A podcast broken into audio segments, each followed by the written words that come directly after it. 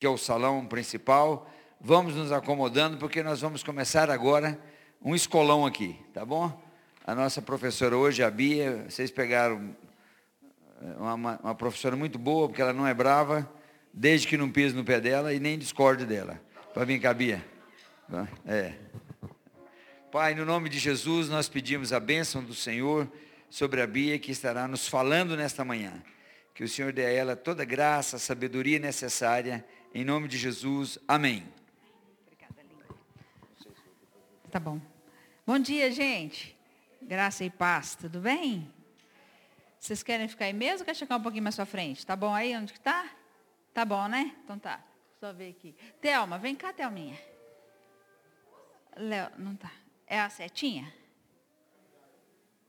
Ah.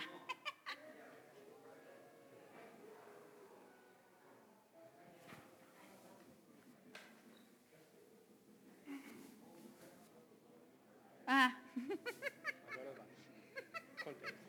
Ai, ai. E papo? Gente, primeiramente, né? Thelma vai, a Thelma vai estar com a gente. E Marquito? Thelma vai estar com a gente. Vamos estar falando aí sobre missões. A gente quer agradecer, né, Thelma? Essa oportunidade tão única. Ah, tá. Obrigada. A gente quer agradecer essa oportunidade tão única. E, e que o Senhor fale ao nosso coração. Amém, gente? Vamos lá.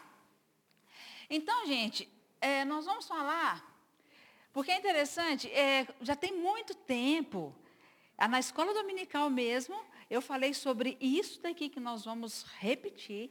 Está falando, quem já viu, vai só reafirmar, vai só relembrar, e quem não viu, vai ver hoje. Ok? E foi muito legal que quando eu falei da outra vez, eu lembro que o pastor Ari veio e falou assim, nossa, Bia, isso que você acabou de falar, o pessoal lá no Ragai falou a mesma coisa. O pessoal falou a mesma coisa. Então foi muito legal, já tem muito tempo, vocês terem uma ideia como faz tempo isso, né? Então nós vamos falar, gente, o que nós perdemos como cristãos do século 21. Estamos no século 21? Sim ou não? Escola, né? Sim. Estamos no século 21. Então, o que nós perdemos como cristãos do século 21? Essa, essa vamos dizer, essa aula está baseada nesse livro aqui, de Landa Cope, que é o modelo social do Antigo Testamento. Gente, vale a pena ler. Landacope uma DEAN da comunicação, da Universidade das Nações, da Jocum, tá? Jovens com uma missão. Vale a pena ler, porque aqui fala sobre as áreas da sociedade. Hoje em dia, vocês estão ouvindo muito sobre as sete áreas, oito áreas? Vocês têm ouvido isso? Ou não? Tem ouvido, Henrique? Vocês têm ouvido, gente, sobre as áreas da sociedade? Quem está ouvindo sobre isso? Joia. E o que é legal, assim, é que Jocum, nós precisamos dessas pessoas no corpo de Cristo, né? Jocum, eles têm esse pioneirismo, eles estão um, sempre assim, um passinho à frente. Então, nós escutamos sobre as áreas da sociedade na de, na, na, lá na década de 90, gente. Eles começaram a falar conosco. Porque Jocum trabalha com onda. O que, que é Jocum? São ondas de jovens invadindo as nações. Né, gente? Então, são jovens com uma missão. Só que, assim, os mais velhos agora está virando vecum. Velhos com uma missão. É, piadinha. É para rir, gente, rir. Todo mundo rindo. Ah, ah, ah obrigada. Está virando vecum, né? É sério. É, então, são ondas de jovens invadindo as nações. E lá na década de 90, gente, eles já falavam, nossa, Bill Bright, John Stott, é, Lauren Cunningham, Landa Cope, Daryl Miller, esses homens e mulheres de Deus, falavam que Deus viria com uma quarta onda de missões sobre o mundo. Isso lá atrás. E que essa quarta onda de missões seriam profissionais, liberais, cheios do Espírito Santo, trazendo transformação na sociedade. Agora, hoje, nós estamos ouvindo isso, não estamos? Todo mundo está falando sobre as, os sete montes, oito montes, não sei o quê, áreas da sociedade. Isso foi falado lá atrás. Então, desde lá de trás, nós estamos ouvindo, estávamos ouvindo e estávamos sendo preparados para esse tempo agora. Amém, gente? Isso é muito legal, né? Bom, mas uma coisa que é interessante, alguém aqui já ouviu falar de Olavo de Carvalho? Quem já ouviu falar? Ninguém? Olavo de Carvalho? Ah, algumas pessoas. Isso, Olavo de Carvalho é um filósofo brasileiro, morou nos Estados Unidos e morreu agora em janeiro. Mas uma das coisas que ele falou, gente, há, muito, há um bom tempo atrás, não né, muito tempo, há um bom tempo atrás, acho que foi, se não me engano, 2016, eu não posso precisar, mas ele falou que a perseguição no Oriente é uma perseguição física. Perseguição dos, pelos, eh, perseguição dos cristãos, tá bom? É uma perseguição física. Por quê? Tortura, degolam. A gente vê isso, né, gente? No Oriente, essa perseguição seria física, é física. Mas no Ocidente, a perseguição seria intelectual. Então, no Ocidente, seria muito mais uma perseguição na mente, de intelecto, de ideias. E nós sabemos, segundo Max Weber, que ideias têm consequências. Fala, por favor, ideias têm consequências. Então é isso, gente. As ideias são lançadas e elas vão trazer consequências para a nossa mente e automaticamente para o nosso comportamento. Estamos juntos até então, gente? Se estiver muito rápido, você me fala, tá bom? Bom, mas nós não podemos entender aonde nós vamos chegar se nós não entendemos de onde nós viemos e onde nós estamos agora. Por isso que nós não vamos falar sobre isso aqui. Tá? Gente, história, não sei você, mas eu amo história principalmente história da igreja. É fantástico, porque a gente começa a entender, nossa visão se abre, amplia muito mais. Né? Oi? Não é? Então, o que nós perdemos? Vamos falar um pouquinho sobre isso. Então, os primeiros 1.500 anos do cristianismo, os cristãos entenderam que o evangelho era para transformar nações. Entendem isso, gente? transformar nações. Mas nos 300 primeiros anos da igreja primitiva, não existia o Novo Testamento. É, não existia o Novo Testamento, só existia o Antigo Testamento. Estamos juntos, gente? Estamos? Poxa, se só existia o Antigo Testamento, eles estavam entendendo que o Evangelho, toda a Bíblia, era uma, uma, uma mensagem de transformação de nações. Ok, gente? Tudo bem. Então vamos falar um pouquinho do, da mensagem do Novo Testamento, rapidinho. O que, que o Novo Testamento traz para nós? Nós pecamos, Jesus veio, Deus ofereceu perdão, não precisa virar para trás. Se nós nos arrependermos, Ele nos receberá no seu reino. Certo, gente? Todo mundo concorda? Certo? Ah, o que é interessante, vamos falar um pouquinho aqui, quem da minha área, né, que é arte, vamos falar um pouquinho de teatro. Como nós fazíamos nossos teatros de evangelismo antigamente, década de 80, 90, como que era? E ainda é, tá? Claro, Deus usa tudo, né? É, como que era? Não sei se vocês lembram. Primeiro vinha, vamos supor, os pecados se apresentavam, os personagens se apresentavam. Aí tinha alguém, fumando um baseado, aí tinha alguém bebendo, mostrando alcoolismo, aí tinha uma moça assim, que era prostituta. Vocês já viram teatro assim? Já? Isso. E aí nós pecamos, mostrando os pecados. E aí quem de repente virava assim no meio da peça era Jesus. Aí era Jesus. Jesus veio. E aí ele apresentava o plano da salvação. E aí ele fala, fazia assim, não era? Não era assim, gente? Eu morri, não era? E ressuscitei por vocês e por você. Não era isso, gente? Vocês já viram isso? Não era assim? Ótimo, então nós pecamos, Jesus veio e Deus nos oferece perdão através de Jesus. Ok? E se nós nos arrependemos, Ele nos receberá em seu reino. Certo? Estou falando, gente, de uma forma resumida, a mensagem do Novo Testamento. Ok? Mas o que é o reino? Aí que a coisa pega. O que é o reino de Deus? Muitos acreditam que o reino de Deus é o reino do porvir, depois que Jesus voltar. Né? E, mas o reino de Deus, a Bíblia fala, o reino de Deus está dentro de nós. O reino de Deus precisa ser manifesto também, ele é né, aqui e agora. As manifestações do reino de Deus. Então o reino de Deus está aqui e será lá. Ok, gente? Aí todo mundo começa a olhar para o outro assim, fala, hum, será que é mesmo? Hum, começa a pensar. E a gente precisa entender isso. Que o reino de Deus não será somente lá.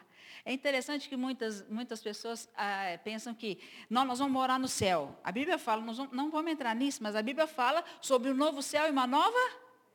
Opa! Uma nova terra. Mas vamos, vamos continuar aqui.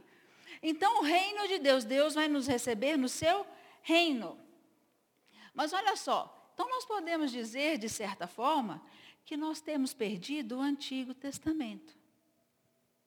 Por quê, gente? A mensagem da salvação, o evangelho da salvação, nós vamos falar um pouquinho para frente, ele está no Novo Testamento. Mas a mensagem do reino de Deus, de como viver o evangelho 24 horas por dia, 7 dias por semana, está no Antigo Testamento. Deu, gente? Todo mundo olhando para mim assim. Hum. Vamos lá. Alguém, por favor. Henrique, você está com a Bíblia aí? Porque o Henrique tem a voz forte. Está com a Bíblia. Mateus 5, 17. Mas, por favor, abram suas Bíblias, por favor. Mateus 5, 17. Henrique vai ler para nós. Você precisa de microfone, Henrique?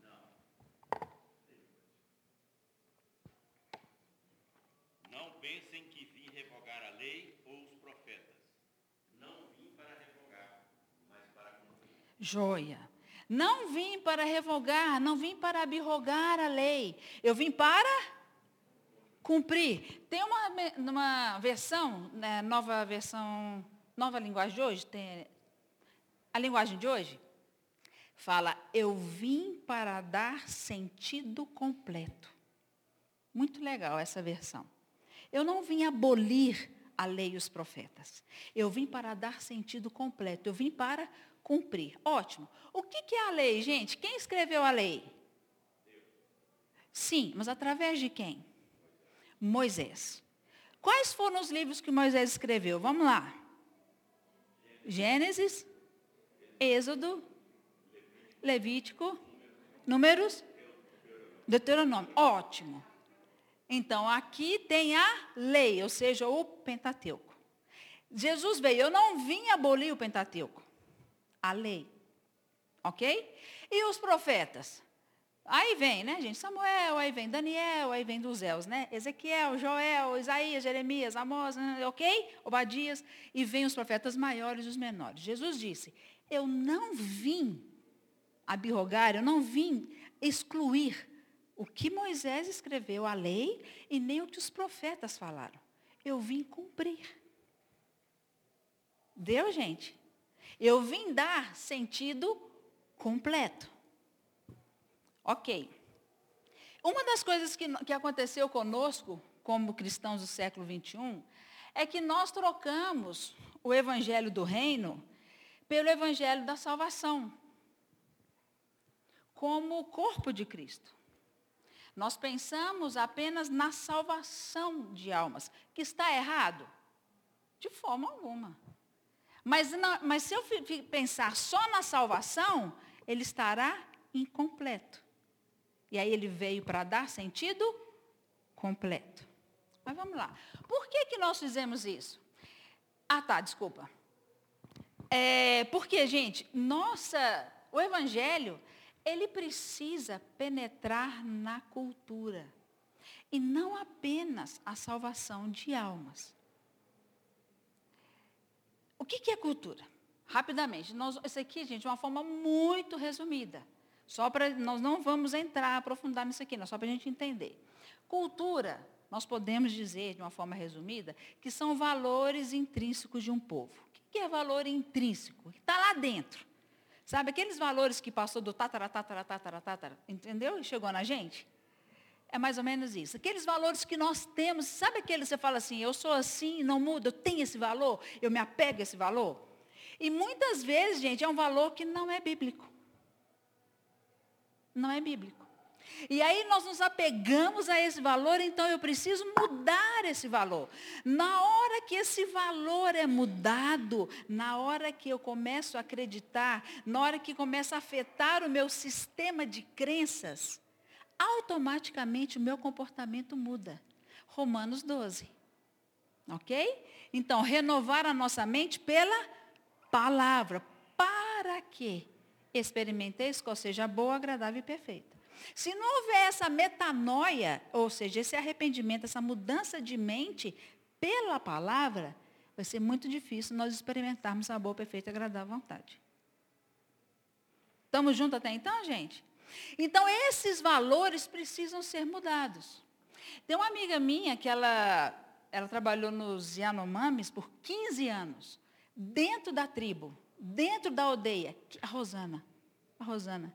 Ela ficou 15 anos dentro da, dos Yanomamis, na, na tribo. Ninguém converteu. Ninguém. Mas o sistema de crenças dele, os valores deles começaram a mudar. Porque, gente, é, é engraçado, meu pai, ele se converteu com 63 anos. Quando eu comecei a estudar sobre cultura, tudo, aí eu entendi a fala do meu pai. Meu pai falou assim uma vez, ele falou assim, olha, que a gente estava pregando o evangelho, né, para ele, ele falou assim, gente, 63 anos, eu acreditei de um jeito. Vocês querem que eu mude a minha forma de pensar de um dia para o outro? Isso não acontece. E na hora, na época, eu falei, que isso, pai? Claro que acontece, mas hoje eu sei que não acontece. Eu estava errada. Por quê? Precisa de haver essa mudança de mentalidade. Ok, gente? E isso com todos nós, nós vamos né, desenvolvendo a nossa salvação. Mas o que, que aconteceu? Ah, por que, que nós trocamos o evangelho do reino pelo evangelho da salvação? Existiu um movimento, história, chamado evangelicalismo. Esse movimento dividiu a igreja em dois grupos. O primeiro grupo dizia assim: Deus toma conta da salvação e nós cuidamos das pessoas, alimentando-as, cuidando de sua saúde, construindo escolas, faculdades, hospitais, etc. E muitos missionários saíram para fazer só isso. E eles ficaram chamados como liberais do evangelho social. Porque eles começaram a fazer apenas isso. E já outro grupo falou assim: não, nós vamos pregar o evangelho porque nós queremos salvar as pessoas e levá-las para o céu, porque o mundo inteiro está indo para o inferno. Se não se preocupe com hospitais e universidades. Então, esses dois grupos ficaram divididos dentro, estou falando da igreja, entende? Quando eu falo igreja, gente, corpo de Cristo. Okay? Ficou dividido. E esse segundo grupo, que tem um negocinho? E esse segundo grupo ficaram conhecidos como evangélicos. Por quê? Porque eles pregavam o evangelho. Se nós começamos, depois você pode fazer, gente. Pega a sua Bíblia lá, eu fiz, mas não, não vamos falar aqui. Mas começa, começa a ver os nomes que nós já tivemos, né? Vou falar rápido. Discípulos, apóstolos do caminho, cristãos, né? Em Antioquia. E aí vai até chegar hoje. E hoje, assim, muitos falam que nós somos os gospel, né? Saímos do evangelho, tudo viramos gospel. Enfim. Mas o pessoal ficou conhecido como evangélico. E o que aconteceu? Esse segundo grupo, esse grupo de cá, nó, bombou, explodiu. As igrejas começaram a ficar cheias, cheias. E é bom, gente? É ótimo, com certeza. Né? Nós queremos as pessoas salvas, ok? Certo, gente? Vamos ver aqui uma estatística? Olha só, de 1970 até 1980, a igreja cresceu 5,06% ao ano, enquanto a população cresceu 2,48%. Olha isso, gente. Como que bombou. Olha, de 80 a 91, o crescimento continuou, né? Mais ou menos semelhante, ó. A igreja cresceu 5,18 e, e a população cresceu 1,93.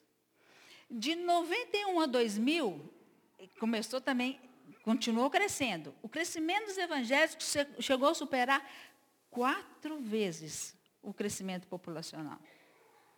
A igreja cresceu 7,43 e a população 1,63. Isso é bom? Sim ou não? Sim. É legal. Tá? Então, o que aconteceu? Nós temos o corpo de Cristo maior da história da igreja. Olha só, gente, grandão, né? Bombado, né? malhado, anabolizante. Nós temos o maior corpo de Cristo da história da igreja. Nunca as igrejas estiveram tão cheias, mesmo pós-pandemia. Por. Sim, sim. Por outro lado, é, no Brasil, estamos falando daqui de nós. Por outro lado, nós somos os mais fracos cristãos de toda a história da igreja. E aí é que eu falo, gente. Número quer dizer boa, quer dizer influência? Às vezes não. Entendem isso? E por que que isso acontece? Porque nós não conseguimos influenciar a comunidade onde nós estamos inseridos. Nós mal, mal conseguimos influenciar as pessoas no nosso serviço. Porque muitas vezes nós achamos que quem prega o evangelho é o pastor, é o missionário. Não, gente. Deus chamou todos nós para pregarmos o evangelho. Amém ou não amém? E, e, não apenas pregar, verbalizar o Evangelho, mas viver o Evangelho.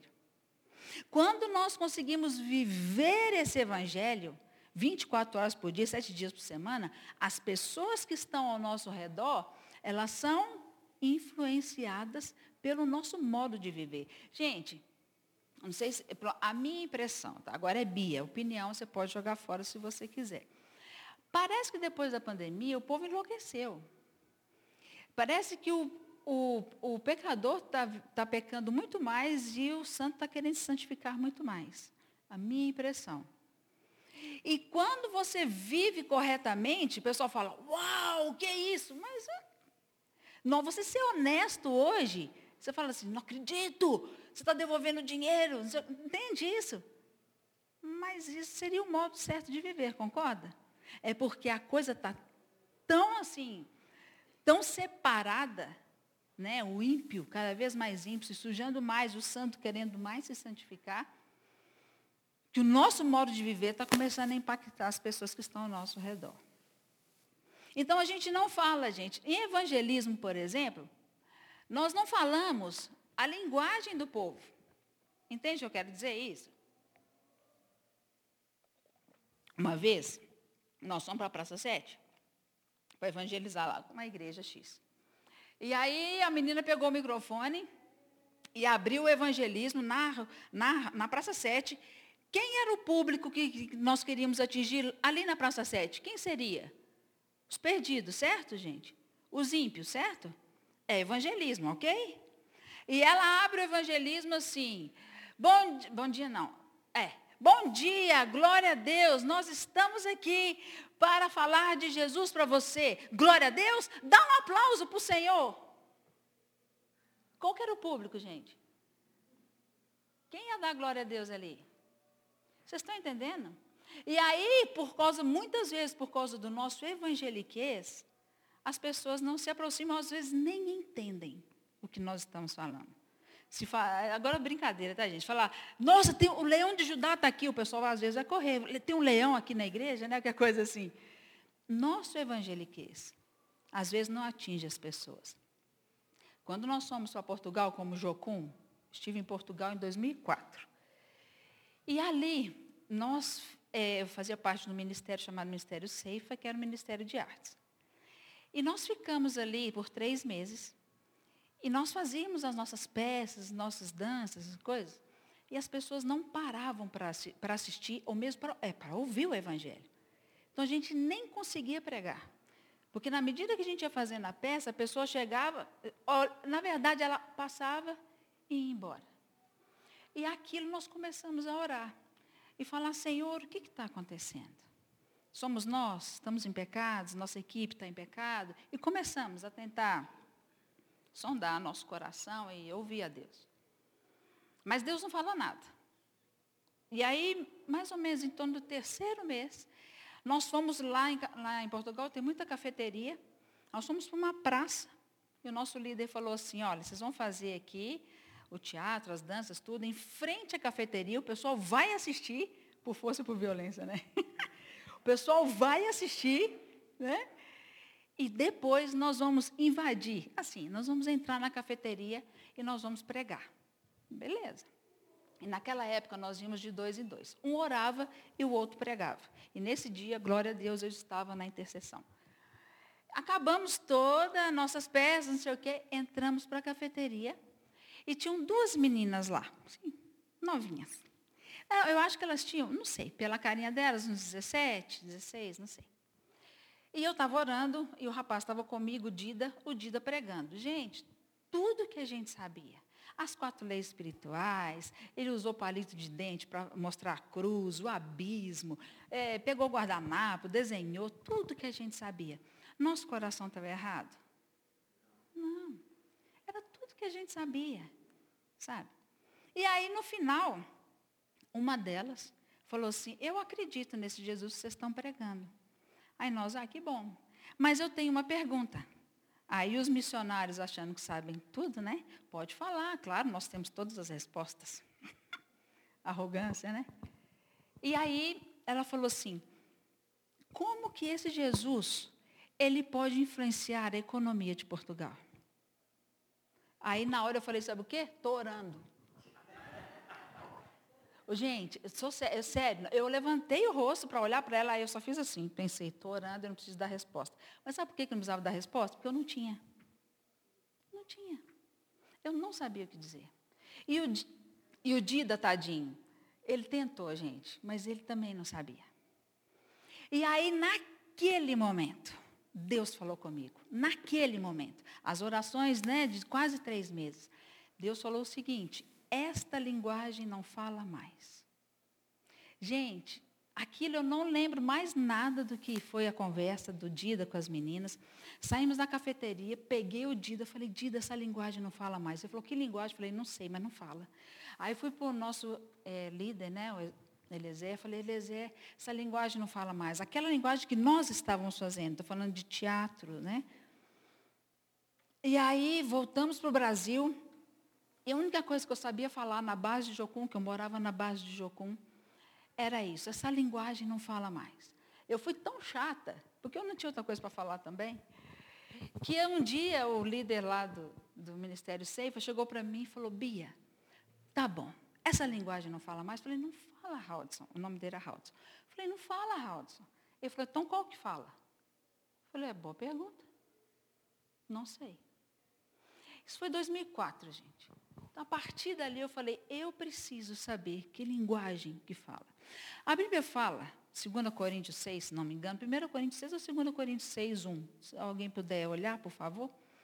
Nós somos vós como cooperadores de Deus. Nós cooperamos com Deus. Ou seja, nós operamos com. Ok? Para operar com, eu preciso saber o que o operador está fazendo, concorda? Se eu, nós precisamos saber o que Deus está fazendo. À medida que eu sei o que Ele está fazendo ao redor do mundo, eu vou poder ser cooperador. E vamos cooperar com eficácia. É a segunda?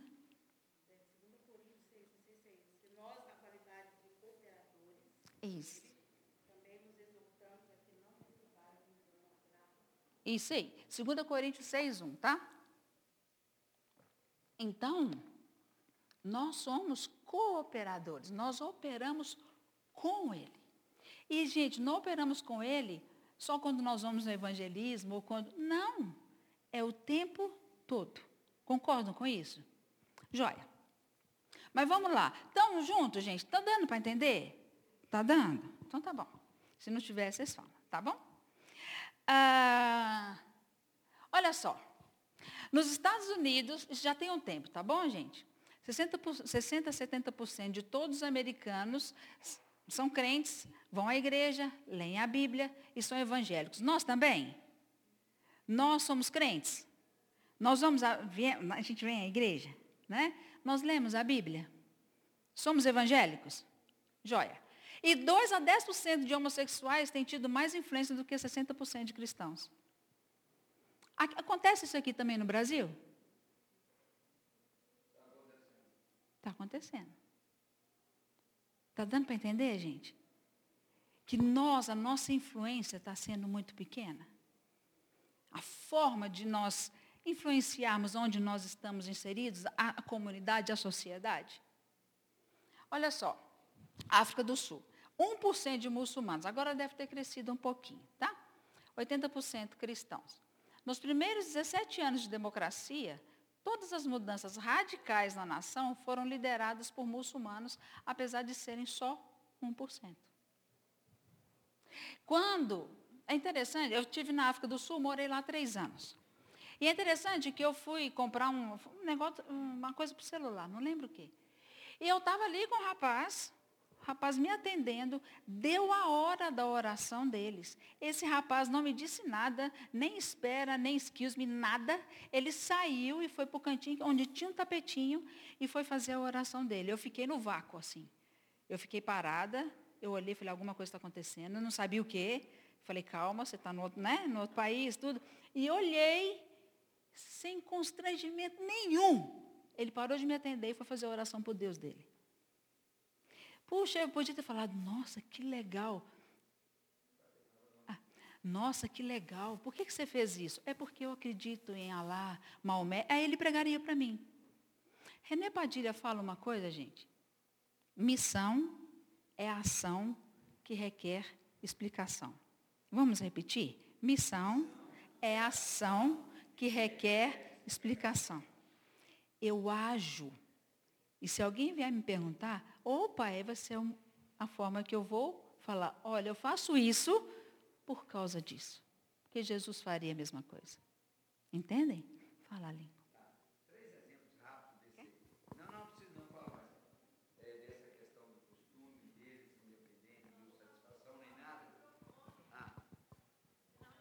Tá bom, desculpa vergonha que você me passou.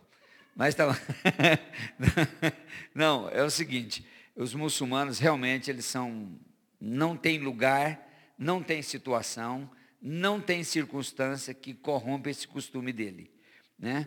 Eu tive com uma pessoa que esteve no Kuwait. Então, quando chega a hora da oração, eles estavam numa joalheria. Como era próximo do, da sinagoga, né? Eles saíram, os funcionários, o gerente, e foram para lá e eu fiquei sozinho. Ou seja, se fosse o caso de roubar alguma coisa, tinha total liberdade. É assim. Passando pelo aeroporto de Guarulhos numa dessas viagens, no cantinho eu vi três muçulmanos, jogou o tapete no chão e fazendo isso. E também vi dentro do avião, num voo internacional, colocaram no corredor o tapete e foi orar. Né? Então, isso é, é, realmente uma coisa muito marcante nessa cultura. O que, que a Bíblia fala? Não, é para mim. Não nos envergonhamos do Evangelho, porque ele é o quê? O poder de Deus. Não podemos nos envergonhar do Evangelho, aonde nós estivermos. Seja na praça, seja onde for. É o Evangelho. Ele é o poder de Deus. No seu serviço, na sua faculdade, onde você está ali no, no, prédio, né? Nos seus vizinhos. Ele é o poder de Deus. É o Evangelho. Amém, gente? E não é para missionário, não é para pastor, é para todos nós. Fala, fala, por favor. É para mim. Fala. É mim. Fala para a pessoa que está do seu lado. É para você também. É você. ah. É, reflexão. Interessante que a palavra de Deus a gente lê. O Evangelho é o poder de Deus, não é? Mas será que nós cremos nisso? Aqui a palavra diz que aquilo que nós cremos, nós falamos, nós anunciamos. Então é uma pergunta que eu faço para mim mesma. Tá? Quando nós, a Bíblia está falando sobre cultura, e a cultura, quando ela disse que é a questão de você crer em valores, a boca fala que o coração está cheio. Então a gente deveria perguntar, será que eu creio mesmo que o, que o Evangelho é o poder de Deus? Né? A gente precisa pensar, nos analisar, olhar para dentro de nós mesmos, para a gente poder saber por que, que nós não estamos agindo numa cultura que a Bíblia nos ensina. Não é verdade? É isso aí, gente. Chegou no ponto. Porque nós podemos mentir com a nossa boca, nosso corpo não mente. Se o nosso comportamento é assim, é porque o nosso sistema de crença está sendo assim. Porque assim como o homem pensa, assim ele é. Por isso que a Bíblia fala, nós precisamos renovar a nossa mente. Se nós renovarmos a nossa mente pelo Evangelho, pelas Escrituras, nosso comportamento vai mudar. É automático. Amém, gente? Amém. É isso aí, Thelminha. Mas vamos lá para a gente. Já estamos aqui.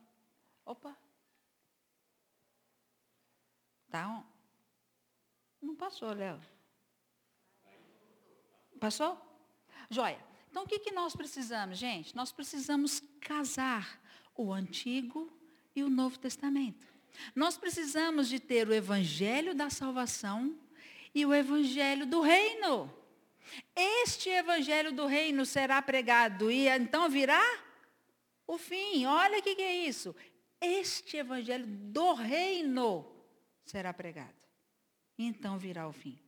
Nós precisamos casar o evangelho da salvação com o do reino. Gente, o do reino funciona quando começa aqui. A gente salva uma pessoa, não é assim?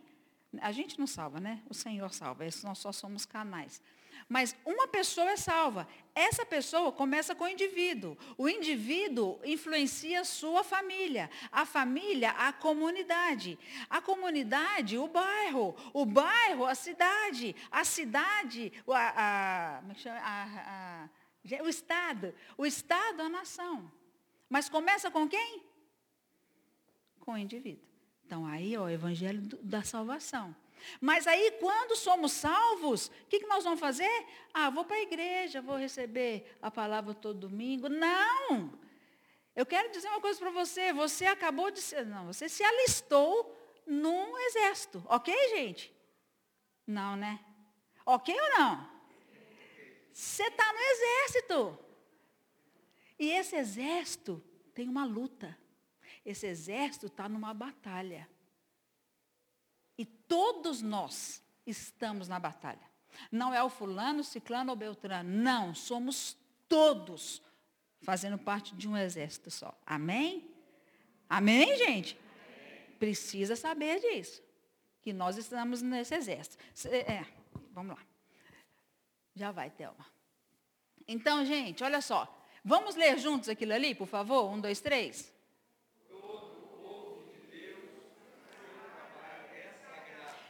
Não vamos entrar nisso agora, mas eu quero dizer uma coisa para você, para você refletir na sua casa. O seu trabalho, o meu trabalho, não é para ganharmos dinheiro. Nós trabalhamos por vocação. É o que tem acontecido muito. Mas aí, filha, o que acontece? Sim, isso, mas aí o que acontece? Vamos, vamos voltar no que a Thelminha falou? Mente. E aí nós podemos falar de cosmovisão. O que é cosmovisão? A forma que nós vemos o mundo. Eu posso ter uma cosmovisão é. Eu posso ter uma cosmovisão secularista. Eu posso ter uma cosmovisão materialista. E eu posso ter uma cosmovisão teísta. Está dando, gente? Não dá para entrar nisso. Mas de que forma, que óculos que eu estou colocando e vendo o mundo? Eu vou ver o mundo, eu vou acreditar assim e vou agir assim. Então, se eu tenho uma cosmovisão materialista, automaticamente a minha mente vai pensar em coisas materiais e o meu comportamento vai ser assim. Eu vou trabalhar para ter dinheiro. Aí você fala assim, ah, Bia, mas eu preciso é, comprar o leite das crianças. Deus vai suprir. Deus sempre supriu, gente. Gente, falar de mim. Thelma, Lincoln, podem falar também. Eu estou em missões desde 95. E eu, Deus me chamou para ser artista. Artista missionária, passar fome mesmo, né? Mas olha, deixa eu falar uma coisa para vocês. Nunca me faltou nada. Gente, nunca. Eu lembro uma vez, eu fico emocionada, porque eu lembro uma vez que eu estava na África, uma das minhas vindas. Aí eu chamei o papai e a mamãe e falei assim, eu quero honrar vocês, eu quero levar vocês no Rajagril. Ah, lembra? Quero levar vocês no Rajagril. Sabe o Rajagril, gente? Restaurante? Aí falei, quero levar vocês lá. Eu tinha uma graninha. E aí fui. Meu pai, na hora que ele estava comendo, ele falou, não, engraçado, quando você trabalhava, né? Normal, vamos dizer assim, é, você nunca trouxe a gente. Mas agora você, como missionário, você está podendo nos abençoar. É porque quando você está na vocação, aquilo que Deus chamou você para fazer, não falta nada, queridos. Não vai faltar. Não tenham medo disso. Amém? Então, todo o povo de Deus, todos nós aqui, e, e o, o seu trabalho não é para você ganhar dinheiro. Ele é sagrado. É para que Deus seja glorificado. Amém? Aí você vai começar a repensar sobre o seu trabalho. Mas, enfim, depois a gente pode falar sobre trabalho, que é muito bom. Então, gente, nós precisamos ter uma vida corandel. O que é corandel? Vem do latim. E que quer dizer uma vida diante da face de Deus. 24 horas por dia, 7 dias por semana. É fácil?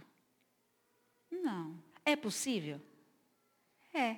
Jesus veio para nos dar esse exemplo. Ele é o nosso padrão, né?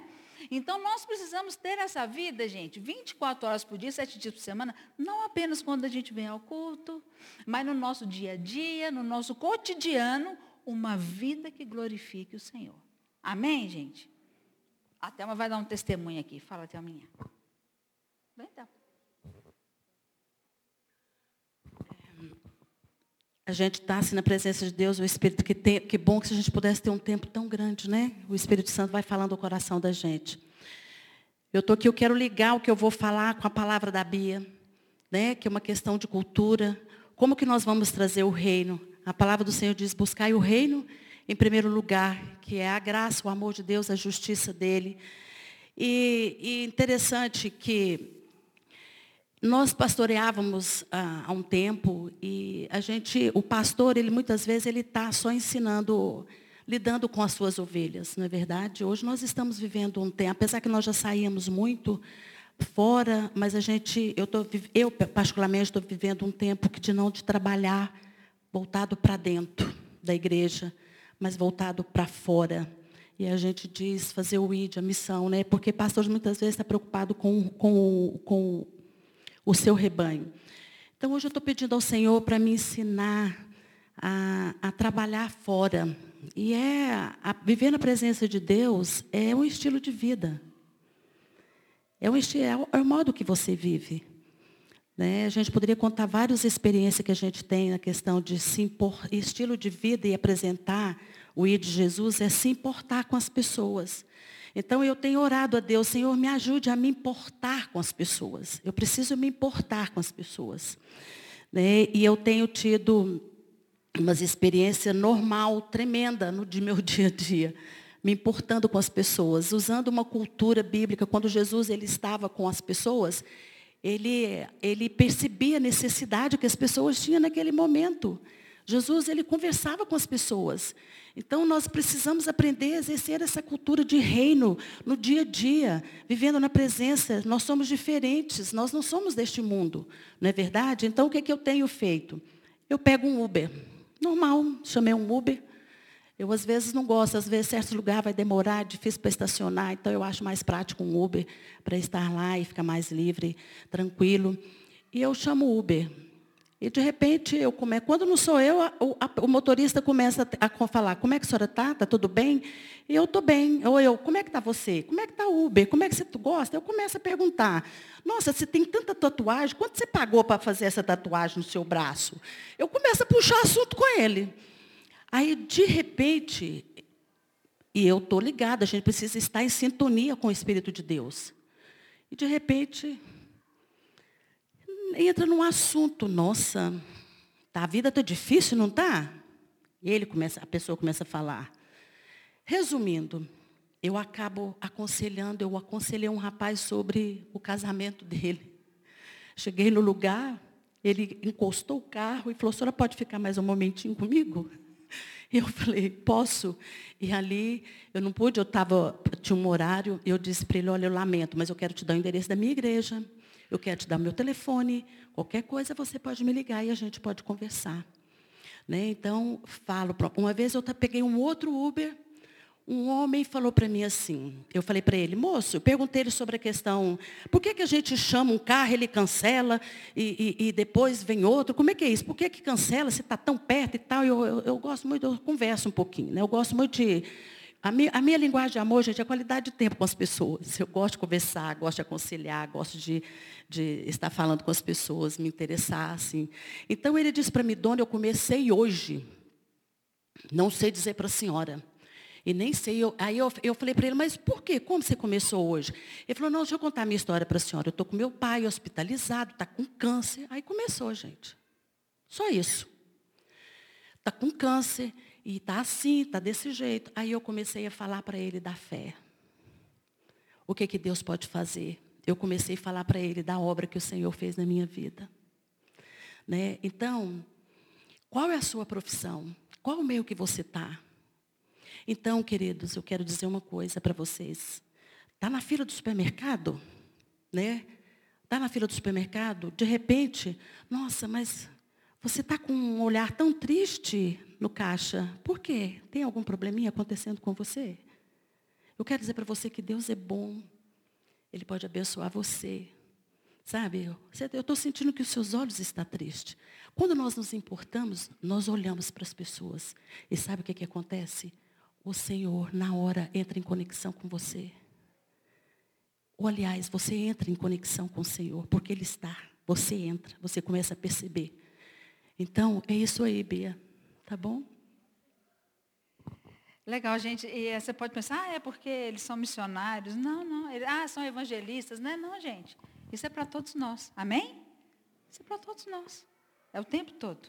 Só para terminar, Vamos, eu queria que três pessoas, por favor, uma pessoa abrisse Mateus 28, é, Mateus 28, outra pessoa Marcos 16 e uma outra pessoa Atos 1, por favor. Só para a gente fechar aqui. Deu certinho, né? Graças a Deus. Quando nós falamos assim de missões, nós falamos da grande comissão. Já ouviram esse termo, grande comissão? Sim?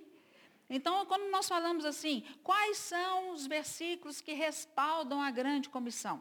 Então, geralmente as pessoas dão esses três, geralmente não, né? As pessoas dão esses três versículos, Mateus 28, Marcos 16, Atos 1, 8. Que esses três versículos respaldam a grande comissão.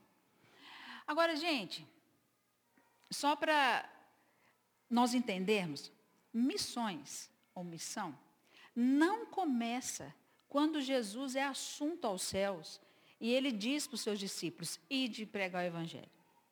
Missão começa em Gênesis 12, quando Deus chama Abraão e fala, sai da tua terra e da tua parentela, vai para o lugar que eu te mostrarei. Em ti serão benditas todas as nações da terra.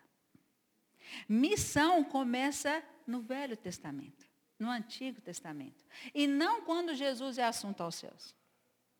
Ok, gente? Isso muda, né? Muda um pouco. E aí, é um termo que em 1955, se não me engano, na uma conferência que teve em Wingston, na cidade de Wingston, na Alemanha, que eles falaram do termo missiodei. O que, que é esse termo missiodei? Deus está em missão.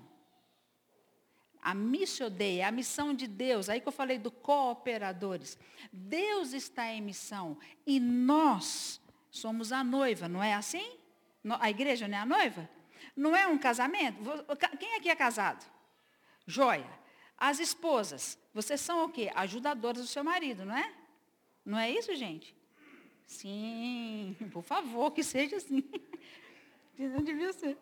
As esposas são ajudadoras. Um casamento é uma, uma analogia muito boa da igreja e o noivo. É a noiva e o noivo. Nós, como noiva, ajudando o noivo a cumprir a sua missão. Então, quem está em missão é Deus. É a missio Dei. Ok, gente? Muito bom. Então, quando a gente fala sobre a grande comissão, vamos analisar rapidamente, só passando também sobre a grande comissão. Uma pessoa lê para mim, Mateus 28, 18, 19 e 20. Não, vamos começar com Atos. Quem pegou, quem abriu em Atos?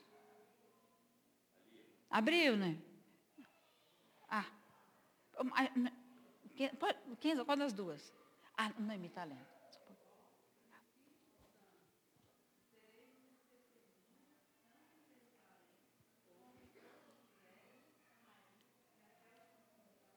Isso. Sereis minhas testemunhas tanto em Jerusalém, hã? Samaria, isso, e até os confins da terra. Então, quando nós falamos em Atos 1:8, é uma missão geográfica que nós chamamos de uma missão centrífuga. Começa em Jerusalém, é, como é que é, gente? Esqueci aí. Judé- Ju- Ju- Judéia, Samaria, até os confins da terra. Uma missão centrífuga. Sabe a máquina de lavar? Hã? Todo mundo sabe, né? Não é essa, essa força centrífuga que é para fora? Então, é essa missão centrífuga que começa aqui em Jerusalém e vai se expandindo, ou seja, uma missão geográfica. Atos 1:8. Mateus 28, quem abriu, por favor?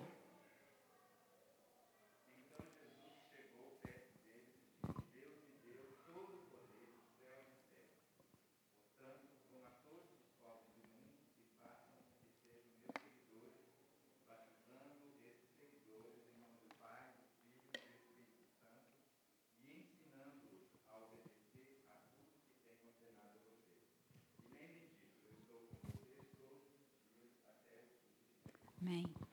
É interessante, quando nós falamos geralmente em Marcos 28, nós falamos assim, qual é a grande comissão? A gente fala, ir de, ir de pregar o evangelho, não é assim que a gente começa, geralmente? Só que a Bíblia começa, no versículo 19, e fala, portanto, vírgula, ide. Certo? Esse, portanto, Poli, segundo a Poli, a nossa professora, ele está querendo se referir ao versículo anterior. E aí nós começamos a entender que antes nós falávamos assim, a grande comissão é Mateus 28, 19. Não. É Mateus 28, 18, 19 e 20. Porque o 19 está se referindo ao 18. E no 18 fala o quê? Toda autoridade, todo poder, todo domínio. Isso aqui dá para falar mais uma aula inteira, gente. Que aí nós podemos ir lá em Gênesis. Quando Deus falou com Adão, tenha domínio sobre os peixes do mar, sobre as aves do céu. Ok? E com a morte de Jesus, gente, nós precisamos de ter, eu não sei vocês, mas eu preciso de ter um, uma visão maior sobre a queda, que foi catastrófica não apenas para o ser humano, mas para toda a criação e tudo. E precisamos de ter uma, uma visão mais ampliada da redenção de Cristo, da morte dele na cruz. Quando ele falou, toda a autoridade me foi dada. Ele foi, no, ele foi no inferno, tomou a chave da morte do inferno. Eu tomei toda a autoridade. Por causa disso, portanto, ide e pregar o evangelho. Ok? Ok. Mateus 28, aí que fala de nações, é essa palavra, no original, etne, que significa o quê? Um grupo ou pessoas de um grupo étnico. E aí nós podemos falar ciganos, quilombolas, punk, é, quem mais do grupo étnico? Quem mais, gente? Fugiu tudo agora. As tribos. Da emo, tem, ainda tem emo, gente? Tem nada, né? Enfim, nós pode, aí são, é, são esses grupos étnicos que nós podemos pregar. Ok, gente? Estou terminando. Marcos 16, por favor. É um componente geográfico, demográfico. Mas vamos lá, Marcos 16. Quem abriu? Só para finalizar. Não. Noemi, você quer ler? Ah, não, Noemi já leu. Alguém, alguém? Então lê, Henrique. Marcos 16, 15 e 18. E disse-lhes, vão por todo mundo e pregue o evangelho a toda criatura. Quem crer e for batizado será salvo. Quem, porém, não crer será condenado. Estes sinais acompanharão aqueles que creem. Em meu nome expulsarão demônios, falarão novas línguas, pegarão em serpentes e, se beberem alguma coisa mortífera, não lhes fará mal. Se impuserem as mãos sobre os enfermos, eles ficarão curados. Joia. Esse Marcos 16, gente, a criação é essa palavra, kitsi, sei lá, que quer dizer criatura ou criação. Ok. Resumindo, assim, quando nós pensamos na grande comissão, fazendo essa análise da grande comissão, nós devemos entender que ela é um mandato abrangente. Fala comigo, mandato abrangente. Que vai até os confins da terra, penetra, penetra as culturas, sem problema, penetra as culturas e traz boas novas a toda a criação. Viu como é algo abrangente, gente? Que não é só apenas salvar almas, que começa com salvação?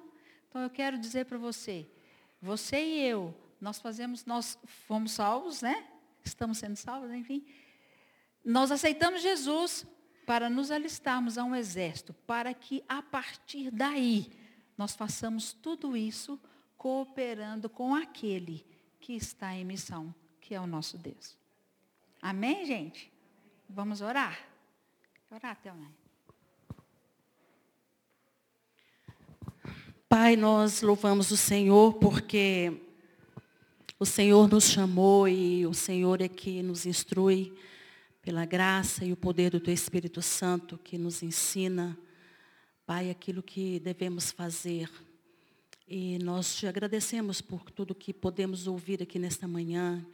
Que o Senhor possa, Pai, em nome de Jesus, é, fazermos, ó Deus, a, a entender melhor, Pai, a Tua vontade do ID do Senhor. Pai, nós queremos nos importar, nós queremos, ó Deus, amar o próximo como o Senhor nos amou de uma tal forma, Pai. Nós queremos, ó Deus, aprender a caminhar como igreja que somos, ó Deus, não só para dentro, mas para fora também, Senhor. Queremos olhar, ó Deus, as pessoas e ver, ó Deus, quão necessitam do amor e da graça do Senhor, o viver do Senhor a vida e a abundância que Jesus nos apresentou, Pai. Abençoa-nos, ó Deus, no restante deste culto, que nós possamos te adorar de todo o nosso coração, em nome de Jesus. Amém.